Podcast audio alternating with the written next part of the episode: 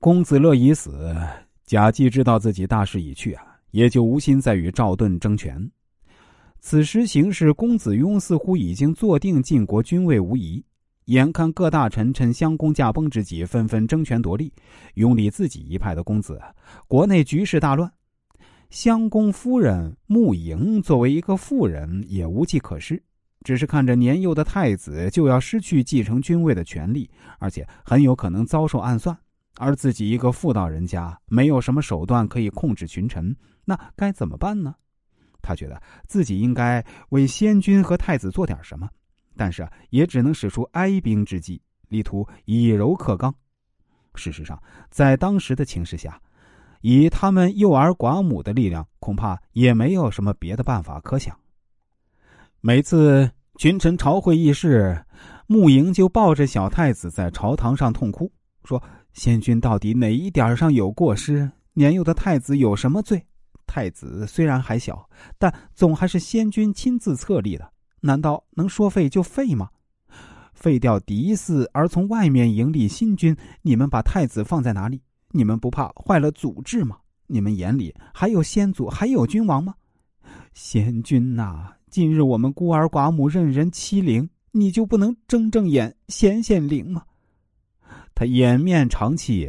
太子年幼，看见母后伤心流涕，虽不明白怎么回事，却也看得伤心。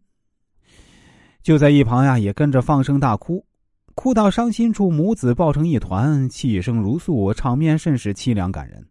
群臣即使不以为然，也不免有些心酸。次数多了，竟也开始逐渐有了做贼心虚的感觉。穆莹还经常在散朝后抱着太子去赵盾家里，以情动之说：“先君倚重您，临终之前抱着这个孩子，就把他托付于你。”先君的殷殷叮嘱，无尽信赖，担心而又满怀希望的目光，妾身都还记得清清楚楚。您难道就忘了吗？先君担心太子年幼，但因为您那么恳切的答应照顾太子，他也就放心的去了。